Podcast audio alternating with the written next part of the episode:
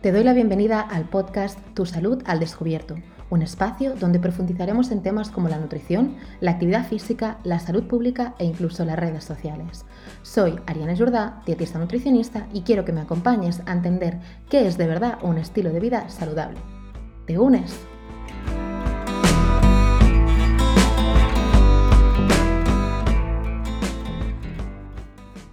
Hola a todos y bienvenidos a un nuevo episodio del podcast. Espero que hayáis tenido una entrada de 2022 maravillosa y que vengáis con muchísimas ganas de aprender y mejorar vuestros hábitos. La verdad que yo no soy una persona de hacerse propósitos como tal, porque realmente creo que para conseguir algo o plantearme un objetivo, pues no tiene mucho sentido el, hecho de esperar a un nuevo año o un lunes o a un principio de mes, pero sí que soy consciente que bueno, el, empezar un año nuevo puede aportar esa sensación de nueva oportunidad, de nuevos comienzos, y yo lo que me refiero es que si lo que queremos es, por ejemplo, tener una alimentación más saludable y estamos a, principio, mm, a principios de diciembre, pues no, tiene, no tenemos por qué esperar al 1 de enero para implementar algunos cambios, ¿no? Siempre es un buen momento para empezar. De la misma forma que si, por ejemplo, un jueves no cumplís con el entrenamiento pautado, pues no es un buen enfoque el de decir, bueno, pues como ya me he saltado la rutina, empiezo el lunes, que seguro que habéis oído esta frase alguna vez. Al final, de lo que entiende nuestro cuerpo es de estímulos y todo aquello que podamos hacer al final suma. Aunque no entremos el jueves, si luego lo hacemos el viernes y el domingo, pues obviamente habrá sido más que no hacerlo, ¿no? Simplemente eh, quería empezar el episodio con esta pequeña reflexión que creo que es importante ponerse eh, objetivos eh, y marcarse propósitos que puedan ser medibles y realmente tener el año 2022 como unidad de medida para ver el avance de, ese propósito, pues eso está bien. Pero que intentemos no tener esa mentalidad de posponer empezar algo porque no, no nos cuadra esa fecha, porque esa fecha no es mm, tan representativa. Y una vez dicho esto, eh, os digo un poco de qué va a tratar el, episodio de hoy. Os vengo a hablar de un tema que me gusta mucho y que creo que enero es un muy buen momento para, para hablar de ello. Y es la alimentación vegetariana o alimentación vegana. Em, sobre todo, si estáis en redes sociales y seguís a cuentas del, Reino Unido, habréis visto que se ha puesto de moda, ya lleva bastantes años haciéndose, un desafío que se llama Veganuary, que em, significa, pues es la unión de las palabras vegan y January, ¿no? Y consiste básicamente en fomentar que durante el, el mes de enero se adopte una alimentación vegetariana o que se intente, en la medida de lo posible, reducir el consumo de productos de origen animal. Entonces, ¿de qué vamos a hablar exactamente en este episodio? Pues de los errores que se suelen cometer a la hora de adoptar una alimentación vegetariana. Por si alguno de vosotros no lo sabe, yo llevo aproximadamente unos 5 años sin consumir carne y unos 4 sin comer pescado. Con el pescado sí es cierto que he hecho algunas excepciones en, viajes donde pues, me, ha costado encontrar proteína o porque simplemente pues, he querido hacer esa excepción de forma puntual. Pero eh, mi frecuencia de consumo de pescado, si hay alguna, esta se mide por, por veces al año. ¿Vale? Eh, en su momento dejé de consumir carne por un motivo de, sostenibilidad, ¿no? Por un motivo medioambiental. Pero ahora mismo es cierto que después de que haya pasado todo este tiempo, me sería bastante complicado volver a, consumirla la carne porque he desarrollado una empatía hacia los animales que pues me lo haría bastante difícil. Y antes de empezar a entrar eh, en materia, a hablar de, esos errores, os quiero mencionar algo, mm, porque a pesar de que soy una fiel defensora de la necesidad de reducir el consumo de productos de origen animal y que creo que también hay que fomentar un trato mejor para los animales y la forma en, las que se los, eh, pues eso, se los trata, ¿no? No me gustan eh, los mensajes extremistas ni los mensajes culpabilizadores que, se lanzan algunas veces, ¿no? Eh, ¿Por qué digo esto o, a qué me refiero exactamente? Pues que si en algún momento os planteáis disminuir vuestro consumo de productos de origen animal, debéis saber que ya estáis haciendo más de lo que no estabais haciendo antes, ¿no? No me gustan los mensajes que son o blanco o negro, ¿no? O, o eres vegetariano o no lo eres. Parece como que nada de lo que hagas en medio, pues, pues sirve. Y obviamente que sí que sirve.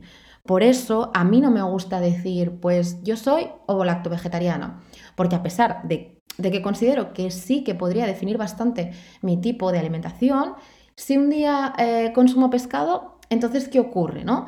Eh, o, si llevo mm, seis meses sin consumir huevos, ya puedo decir que solo soy lacto-vegetariana. Mm, bueno, personalmente eh, es lo que os comento. A mí no me gustan las etiquetas, lo que me gusta es tener el poder de ese conocimiento, el poder de decidir y que cada uno actúe como, eh, como se siente cómodo eh, haciéndolo. Porque yo personalmente pues estoy convencida de que divulgar desde la presión y la culpabilidad pocas veces funciona. Así que yo desde este pequeño altavoz que me he creado intentaré resolver vuestras dudas sobre vegetarianismo y, bueno, ya sabéis que eso sí, en cuanto a recetas, en, mi Instagram ya sabéis que poquito producto de origen animal vais a encontrar, pero que si me preguntáis algo sobre la carne o sobre el pescado, obviamente pues eh, os voy a responder, aunque yo no los, no los consuma, ¿no? Y ahora sí, empecemos con el, con el tema de este episodio. Os quiero hablar de cinco errores que se suelen cometer a la hora de empezar con una alimentación vegetariana. A estas alturas creo que todos vosotros ya sabéis que se puede tener una alimentación sin productos de origen animal perfectamente saludable, pero simplemente hay algunos matices que hay que tener en cuenta.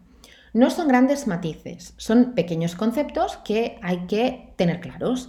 Y eso debería ser así tanto en alimentación vegetariana como en alimentación omnívora, porque ya sabemos que el hecho de tener un abanico más grande de alimentos a nuestra disposición no significa que las decisiones que vayamos a tomar sean correctas. Creo que, a la vista está, ¿no? Que, que por tener una alimentación omnívora no tiene por qué ser saludable, para nada. Así que empecemos por el primer error, que también se podría aplicar a la alimentación omnívora, pero que es bastante frecuente, sobre todo en personas que dejan de consumir productos de origen animal, y es el de consumir poca proteína. Por lo general, cuando una persona decide dejar de consumir productos de origen animal, lo que hace es eliminar la carne, el pescado, los huevos, ¿no? productos que tienen una elevada cantidad de proteínas. Y entonces, em, ¿qué hace? ¿Por qué lo sustituye? Bueno, pues cuando lo hacemos mal, a veces lo que se hace es no cambiarlo por nada. Y ahí es donde está el error.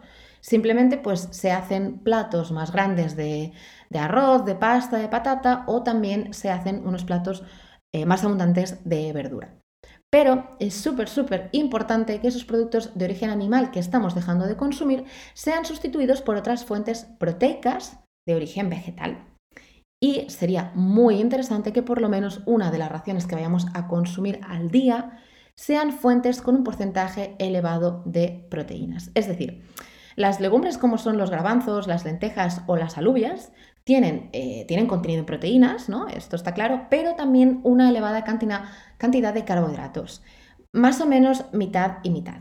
En cambio, tenemos eh, derivados de la soja, como por ejemplo la soja texturizada, el tofu, el eura, el tempeh, que de tempeh también tenemos de garbanzo, que tienen más cantidad de proteína.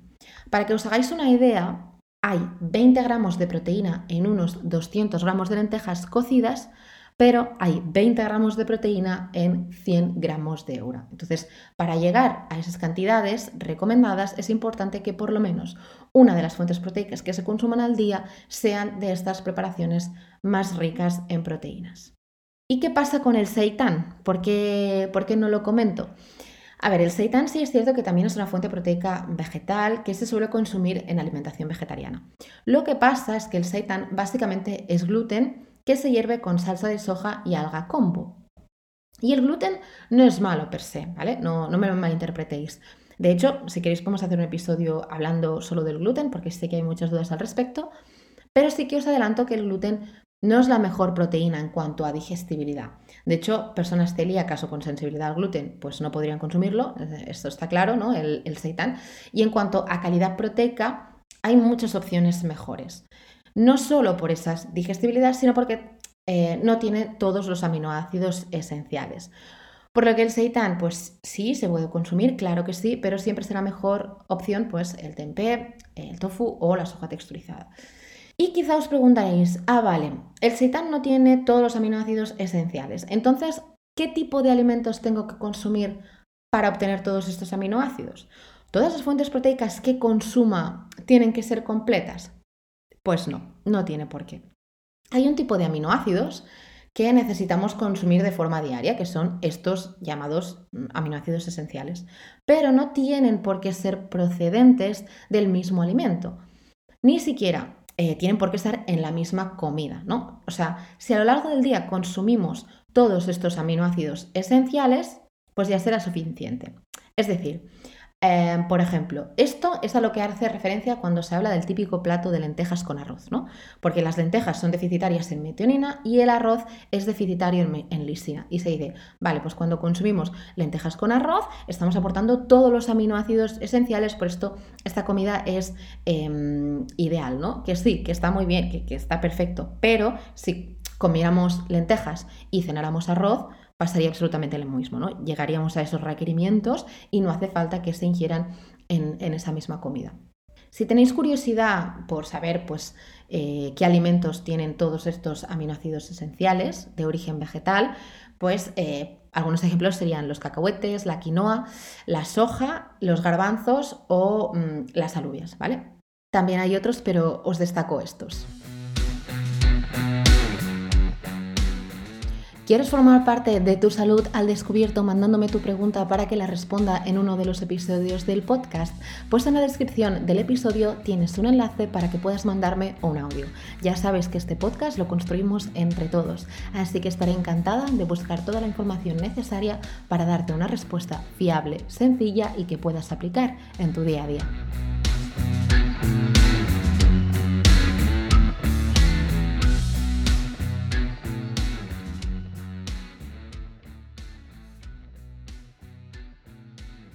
Una vez hemos terminado de hablar de las proteínas, pasamos al siguiente error, que es el de mm, realizar un cambio de alimentación muy brusco.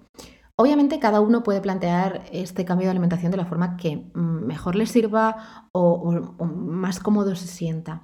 Hay personas que les funciona mucho mejor un planteamiento de a partir de mañana no consumo nada de origen animal, ¿no? Mientras que a otros les funciona mejor el ir eliminando algunos alimentos de forma progresiva. Pero ¿qué pasa si realizamos un cambio de alimentación muy brusco y pasamos de consumir pocos productos de origen animal a una cantidad muy elevada? Pues que probablemente el consumo de fibra sea bastante más elevado de lo que era anteriormente. Y no porque sea elevado mm, per se, ¿no? O porque sea malo esa cantidad, sino es más por, por el cambio y por la diferencia de cantidades de fibra que se consumían antes eh, a las que se consumen ahora, ¿no? Es importante que nuestro cuerpo se pueda ir adaptando poco a poco a, estos cambios que vamos realizando en nuestra alimentación y consumir de repente una elevada cantidad de fibra, por ejemplo, procedente de las legumbres, pues podría provocar mm, bueno, problemas digestivos eh, y un poco de incomodidad, como por ejemplo hinchazón y dolor abdominal, gases, mm, diarrea. Entonces, ¿qué podemos hacer para, para evitar esto? Pues yo sí que en, este caso recomiendo que no se dé un cambio de alimentación muy brusco. Es decir, eh, por ejemplo, una persona que prácticamente no consume nunca legumbres, cuando adopta una alimentación vegetariana, básicamente las legumbres serán su fuente de, proteínas principal. Por eso será mucho mejor que se empiece por opciones con menos cantidad de fibra, como por ejemplo derivados de la soja, como el tofu, el tempeh o por ejemplo también las pastas de, de legumbres, que al transformar la legumbre en una harina, pues es más fácil de digerir. Y si se consumen estas legumbres enteras, pues intentar que sea un día sí, un día no, que no sea todos los días. También las podemos hacer más digeribles si las trituramos, como por ejemplo es el caso del hummus, y si le añadimos comino, que este tiene un efecto carminativo, pues nos puede eh, disminuir esa eh, sensación de hinchazón y también los gases. Otra opción sería la de escoger legumbres con menos fibra, como por ejemplo son las lentejas rojas, que mm, al no tener esa pielecilla de fuera, pues tienen menos cantidad de fibra y también es justamente por eso que su cocción también es más, es más rápida. Otra cosa que se podría hacer em, durante esta transición es la de no consumir muchos carbohidratos integrales. Por ejemplo, el arroz, consumirlo blanco. Y también mm, pues, intentar no abusar de verduras muy flatulentas como son la familia de las coles o consumir mucha hortaliza cruda. Eso al final depende muchísimo de la tolerancia individual de cada persona. Yo os doy algunos consejos porque si en vuestro caso empezáis a notar cierto malestar intestinal, pues que tengáis todas estas opciones que os he dicho antes para intentar reducirlo. Aunque eh, os digo que eso es en el caso de que sea una sensación muy incómoda o, realmente incapacitante, ¿no? Porque en el fondo es bastante normal que los primeros días pues, haya más gases, porque sí, porque estamos consumiendo más fibra, y es algo que suele desaparecer con el tiempo y nuestro cuerpo se acaba acostumbrando pero que sepáis que si es algo muy exagerado, que podéis probar las opciones que os acabo de comentar. ¿Vale? Así que dejamos también la fibra de lado y vamos a hablar del tercer error. Ahora vamos a hablar de las grasas. En este caso hablamos de la importancia del consumo de omega 3 en una alimentación vegetariana y os comento que no consumirlo pues es un error que a veces se suele cometer. Los vegetarianos solo obtienen los ácidos grasos omega 3 a través del ácido alfa-linolénico conocido como ALA mientras que los omnívoros, sobre todo los consumidores de pescado, también lo obtienen a través de los llamados EPA y DHA. Nuestro, em, nuestro, cuerpo, nuestro organismo es capaz de convertir estos ácidos grasos ALA en EPA y DHA, pero obviamente tenemos que proporcionarle este ALA para poder hacerlo. el ALA es el único que es esencial, es decir, que nuestro cuerpo no es capaz de sintetizarlo. ¿Dónde podemos encontrar las cantidades de ALA recomendadas en población vegetariana? Porque EPA y DHA no vamos a consumir. Pues aproximadamente en unos 10-15 gramos de nueces, en 2,5-5 gramos de aceite de lino y en aproximadamente también 8 gramos de semillas de lino. Eso sí, machacadas, que si no, tal cual entran, tal cual salen. Y eso sería el consumo diario, ¿vale? O sea que para llegar a, esas cantidades recomendadas de ala, habría que consumir nueces o aceite de lino o semillas de lino, ¿vale? Y quizá os preguntaréis, ¿este consumo de ala es suficiente para luego convertirse en EPA DHA? Pues por el momento los estudios apuntan a que sí, que los vegetarianos son más eficientes en esa conversión. Y a pesar de que sí tienen unos niveles de DHA menores que la población general, eso no parece tener relación con problemas de salud. En casos puntuales se podría recurrir a la suplementación de omega 3 si fuera necesario, pero eso habría que analizarlo de forma individual. Así que si queremos seguir aportando una dosis suficiente de omega 3, será muy importante que todos los días consumamos lo que os acabo de comentar, unas nueces o unas semillas de lino o unas semillas de chía, que las de chía no las he mencionado antes porque es mucho mejor consumir el lino ya que este mm, es de proximidad, mientras que la chía suele tener que hacer un viaje bastante más largo hacia llegar a nuestra despensa. Sigamos con el cuarto error, que es asociar un producto vegano a que sea un producto saludable.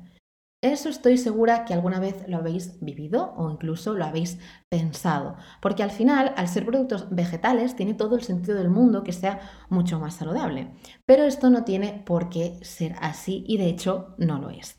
El azúcar, el aceite de girasol, el aceite de palma, todos ellos son vegetales y ya sabemos que no son especialmente saludables. Es decir, un donut vegano no deja de ser un donut, un producto ultraprocesado con una elevada cantidad de compuestos nada interesantes para nuestra salud. Además, los homólogos veganos de ciertos productos cárnicos, como por ejemplo los embutidos, las hamburguesas, los nuggets, eh, las croquetas suelen tener una pésima calidad nutricional. Es decir, nosotros lo podemos comprar pensando en que eso nos va a aportar proteínas, pero a veces el primer ingrediente es harina o almidón. Entonces ahí hay que saber leer bien las etiquetas de estos productos para saber si son tan nutritivos como pensamos. Es decir, un ultraprocesado vegano puede ser igual de poco saludable o incluso peor que uno que contenga productos de origen animal. Y además, no penséis que necesitáis gastaros un dineral en la Beyond Burger o en las albóndigas de Eura. Es que os podéis hacer unas albóndigas y una hamburguesa con legumbres vosotros mismos. O sea, no hace falta comer productos caros ni productos exóticos que lleven el sello de vegano. Si queréis hierro, tenéis lentejas. Si queréis calcio, tenéis almendras. Si queréis proteínas, tenéis tofu. Es decir, se puede tener una alimentación vegetariana perfectamente saludable. Pero debéis saber que también hay opciones vegetarianas de muy baja calidad nutricional. Entonces, no asociemos un tipo de alimentación con mejores parámetros de salud, porque todo dependerá de las decisiones alimentarias que se hagan dentro de ese patrón alimentario. Y ya llegamos al último error que se puede cometer, pero no el menos importante. De hecho, yo diría que es el más importante de todos y es posible que muchos de vosotros ya lo estuvierais echando de menos. Y este es el de no suplementarse con vitamina B12 cuando adoptamos una alimentación sin productos de origen animal. Y aquí es muy importante que tengáis en cuenta que aquellos que seguís que seguís consumiendo huevos o derivados lácteos, también debéis suplementaros, porque habría que consumir una cantidad muy muy elevada de estos productos para llegar a los requerimientos de B12 necesarios. Además, la vitamina B12 es una vitamina hidrosoluble, es decir, que si consumimos un poquito más de lo necesario, simplemente se va a eliminar por la orina. Así que realmente si lo ponemos en una balanza es mucho peor tener un déficit que, em, que, implica pues, problemas sobre todo a nivel nervioso que tomar un poquito más. Y tampoco esperéis a tener una deficiencia diagnosticada en una analítica porque muchas veces ni siquiera los médicos son capaces de identificar este déficit. ¿Por qué? Pues porque en una analítica rutinaria no se suele ver si hay una deficiencia o no en personas vegetarianas. Hay que hacer una analítica mucho más completa que incluya ácido metilmalónico o homocisteína. Y el profesional en cuestión debe saber interpretarla correctamente porque hay veces pues, que, no, que no se sabe y, es totalmente normal. Pero hay que incidir en, yo soy vegetariano, eh, mis datos van a ser diferentes, por favor, Em, no los busques como una deficiencia de una persona omnívora, ¿vale? Porque por otros motivos se relaciona con un tipo de anemia y demás, y en personas vegetarianas eh, hay que hacerlo de forma distinta, ¿vale? Eh, entonces, ¿qué cantidades y qué tipo de vitamina B12 hay que consumir? ¿Con qué nos tenemos que suplementar? Pues hay que suplementarse con cianocobalamina, ¿vale? Ese es el formato, este es el tipo de, B12 que tenemos que consumir, la cianocobalamina, que es con la que hay mayores estudios, y la cantidad es de 2.500 microgramos a la semana. Y esta es una pregunta de verdad que recibo muchísimo y es muy, muy importante. No hay debate posible. Hay personas que incluso me han dicho que sus médicos eh, le han dicho que no es necesario y sí, sí lo es. Los estudios científicos lo han demostrado y no hay debate al respecto. Así que tomaros vuestra B12 y disfrutad del proceso de descubrir otros sabores y otras preparaciones si es que este 2022 uno de vuestros objetivos es reducir vuestro consumo de alimentos de origen animal. Ya sabéis que en mi Instagram arroba os comparto muchas recetas que estoy segura que os pueden ser de muchísima utilidad. Y nada más, nos vemos en el próximo episodio y espero que hayáis aprendido mucho y disfrutado en estos minutos que hemos compartido juntos. Nos vemos pronto.